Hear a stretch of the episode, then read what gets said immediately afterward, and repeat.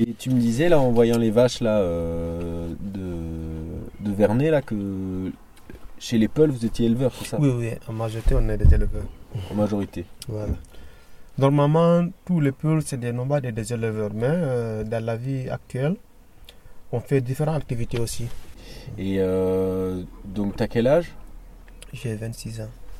Et tu faisais quoi euh, euh, avant de partir de ton pays Qu'est-ce que tu faisais? Je faisais le, le commerce et en même temps aussi, je faisais un peu la politique à côté. Où ça? Euh, en Guinée, à Conakry. D'accord. Ok.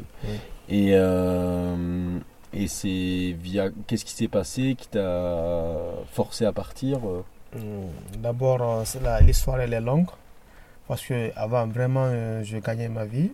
Je vivais aussi avec euh, ma femme et mes enfants. Tout allait bien.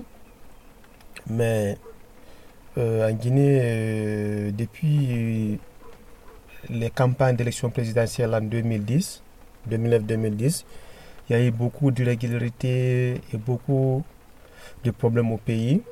Là, je me suis engagé petit à petit en organisant des sorties. en, en, euh, en 2012 aussi, euh, j'ai été vraiment élu comme étant un secrétaire à une organisation dans notre comité de base parce qu'on était vraiment actifs. Maintenant, euh, au fil du temps, à chaque fois qu'il y avait des marches de l'opposition, il y avait vraiment des agressions, euh, des attaques et puis des assassinats ciblés. Ça, il faut qu'on le dise, on ciblait les peuples pour les exécuter.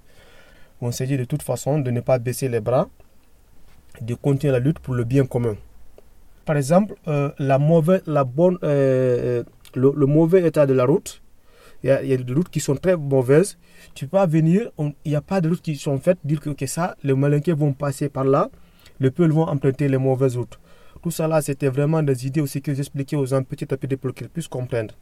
Mais malheureusement, euh, on nous attaquait et si on faisait aussi les marches, il y avait des tueries, il y avait des viols. Mais il y a d'autres femmes, euh, surtout euh, quand elles sont violées, elles ont honte de se présenter ou bien d'aller faire des plaintes. Bon, et même s'ils vont aussi se plaindre, rien ne va s'en sortir. Et gare à toi, et tu peux avoir aussi des représailles. Donc, il y a des gens qui reçoivent des visites nocturnes, il y a tout ça qui se fait. Donc, euh, finalement, j'ai même, euh, moi j'ai été emprisonné. Les gendarmes m'ont même frappé avec des fils. Voici les, les trucs. Donc, euh, j'ai vraiment, ça m'a causé d'énormes dif- difficultés. Mais je me suis toujours le bien commun. Et puis, de, temps aussi, je pense vraiment aux morts. Tous ces gens-là ont sacrifié leur vie pour un bien commun, pas pour un bien personnel. Parce que moi, je ne fais pas cette lutte pour avoir un poste ou bien pour être quoi que ce soit. C'est juste le bien commun. Et, surtout l'injustice qui se passe. Donc, euh, finalement, parce qu'il y a une aussi, quand vous partez à Conakry, il y a un endroit où s'appelle Bambeto. Euh, il y a eu actuellement, euh, je crois, 95 victimes assassinées, ciblées, qui ont été enterrées dans un seul endroit, cimetière de martyrs, sans compter les autres qui ont été euh, enterrés dans les quartiers ou bien qui ont été blessés par après mort, sans compter ces gens-là. Ces 95 victimes sont juste des gens qui, à travers les manches, ont été tirés à barre réelle, à bout portant, à des endroits aussi où ils savent qu'ils ne pourront pas s'en sortir, qui sont entrés là-bas. Et tous ces 95, vous pouvez vous-même vérifier ou bien amener des experts pour vérifier. Je peux vous dire, euh, peut-être les 88 à 90 sont des peuls. Ba, So. On m'avait aussi emprisonné la dernière fois, c'était à la prison centrale de Conakry. De là-bas maintenant, j'avais un frère aussi qui était à, près de moi, mais lui, il ne faisait pas la politique, mais seulement il était aussi du mais il n'était pas assez actif. Il a pu négocier avec euh, certains agents de, de- la prison. Je me suis évadé là. Il leur a dit que leur pacte, que si jamais ils me revoyaient là-bas, parce que si on me revoyait là-bas, eux qui ont fait, euh, qui ont fait l'affaire pour que je puisse sortir, ils auront des problèmes. Donc, de, vraiment euh, quitter l'endroit. Quoi. Mais j'ai quitté la nuit là, sans passer par ma femme et mes enfants, je les ai tous. J'ai fui ainsi, quoi. J'ai sorti le pays. Et là, c'est- c'est désolant, vraiment. Mais le lendemain, Il y a eu des agents aussi qui ont venu chez moi. Ils ont trouvé ma femme et mes enfants. Ils ont commencé à leur poser des questions. Maintenant, comme mon frère, lui, il était à côté, il est venu euh, demander ce qui se passe. Après, on l'a arrêté. On a arrêté aussi ma femme. Heureusement, euh, mes cohabitants qui étaient là-bas, ils ont pris mes enfants, ils les ont gardés chez eux. Ils ont pris ma femme, ils l'ont amenée dans un endroit, mon frère aussi dans un autre endroit. Ma femme a suivi. Elle a été violée là-bas, on l'a brûlée à la jambe gauche. Par après, euh, mon frère aussi, Ahmad, Ahmad Sekou, par après, euh, quelques jours, on l'a libéré, mais trois jours après, parce que vraiment, elle a subi aussi des tortures hmm. inexplicables. Quoi. Il, il, est décédé malheureusement. Donc, depuis lors, j'ai quitté aussi le Mali pour le Sénégal, la Mauritanie, après le Maroc. Euh, je vivais là-bas aussi avec d'autres étudiants auxquels on se cotisait la fin du mois pour payer la chambre et l'électricité. Ça pouvait nous coûter jusqu'à 1000 dirhams. Donc euh, le travail, il fallait que je travaille aussi pour pouvoir subvenir à mes besoins.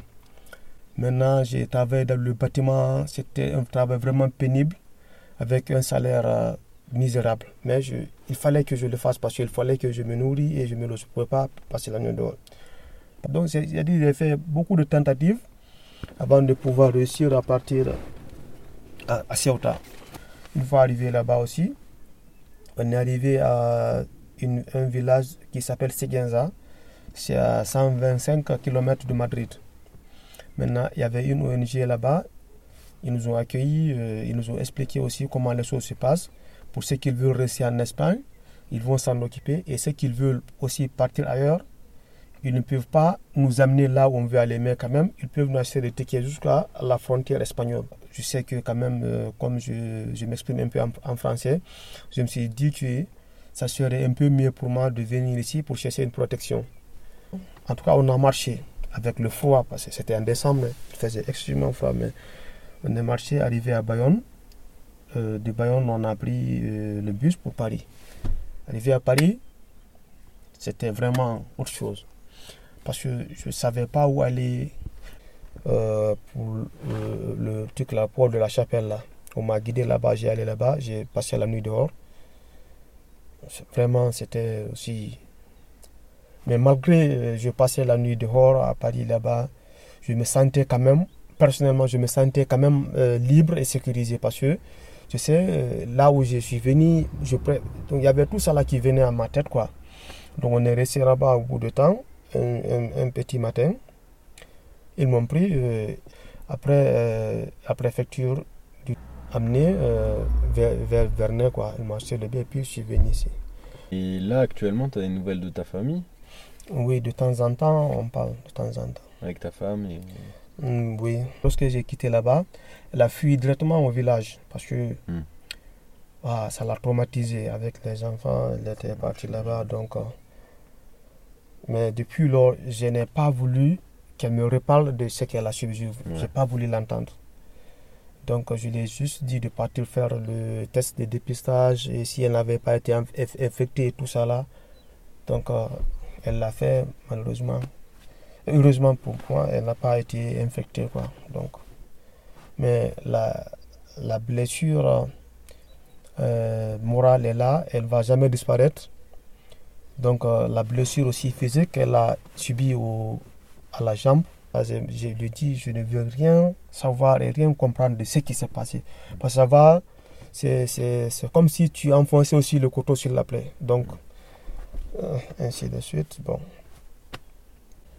Et tes enfants, ils ont quel âge? Il a 6, 4 et l'autre est né en, janvier 2017. Euh, Parce que lui, lorsqu'il était là-bas, il était enceinte. Donc je n'ai pas encore vu, euh, sauf sur les photos, mais je ne l'ai pas touché, tout ça là. Mm. Voilà. Là, euh, actuellement, là, es, au niveau de tes papiers, ça va? Enfin, tu genre, euh, t'attends quelque chose? J'ai déposé ma demande d'asile avec Ninou, qui m'a aussi beaucoup assisté. Elle m'a aidé à faire les formulaires et consorts. Après, je suis parti à Paris. J'ai fait l'interview à l'OFPRA.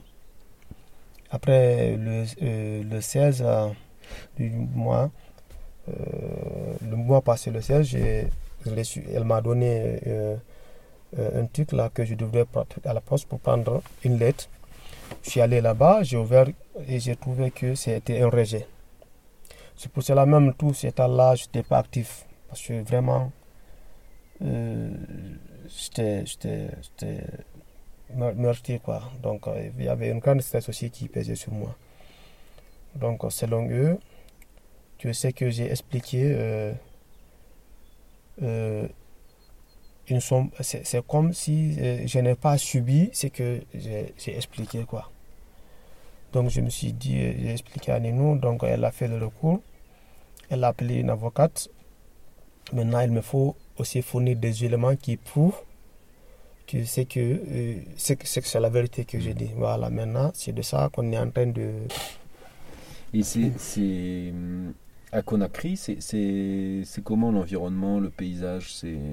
C'est sec, c'est humide? Euh, Conakry, c'est presque chaud. Mais seulement, il y a une saison de pluie pluvieuse aussi. Quoi. Ça commence à à peu près mois de juin, mai, juin comme ça. Mais juillet, août, il plaît abondamment là-bas. Avec un beau paysage, avec des aliments aussi, surtout les fruits naturels. Avec aussi, je ne sais pas si vous avez été la situation géographique du pays, c'est un pays vraiment énormément riche en matière sous-sol, vastement riche. Mais c'est vraiment c'est déplorable. déplorable. S'il y avait la paix, s'il n'y avait pas la discrimination, à chaque moment, il y a des gens qui sont tués partout, quoi. Et puis, sans enquête. Sans enquête, quoi. Rien ne sort. Rien ne sort. Ils cassent nos maisons. Même les, femmes qui préparent, ils viennent, ils, lapident leur marmite, ils pissent quelquefois dans la nourriture des gens. Ils font des choses vraiment euh, inhumaines, quoi inhumain. En fait, aucun policier n'a été arrêté, ni jamais, aucune enquête. Rien.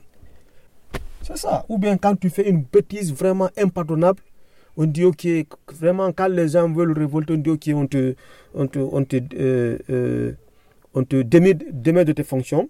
Par exemple, tu es préfet. Ok, on te démet de tes fonctions. Quelque chose après, tu entends qu'on l'a nommé dans un autre peuple qui est plus fort même que la préfecture. C'est comme ça que ça se passe. C'est malheureux.